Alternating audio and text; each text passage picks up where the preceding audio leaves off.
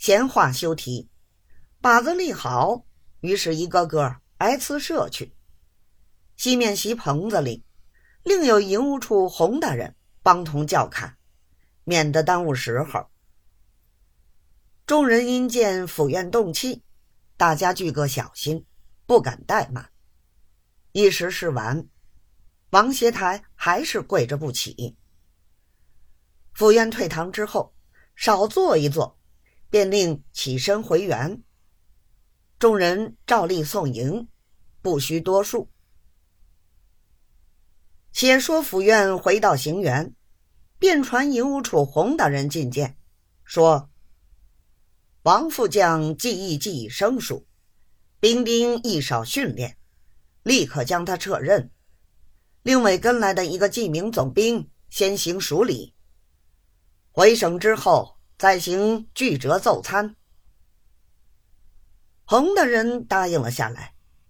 只见王协台戴着没有顶子的帽子，两个眼睛哭得红肿肿的，同着本周三荷包，到洪大人跟前托他求情，又被洪大人埋怨一番，说：“你怎么好同他赌气呢？现在叫我。”亦没有法儿想，你暂且交谢，跟着到省替你想法子。王协台无法，只得退去。后来府院回省之后，王协台又去求洪大人，洪大人要他六千银子，保他不坏功名。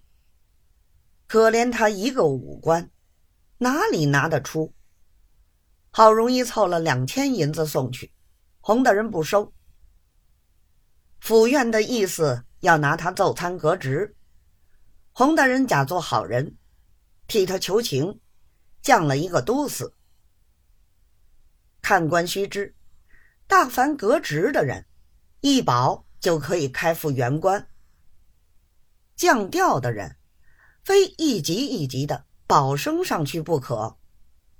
这便是洪大人使的坏，这是后话。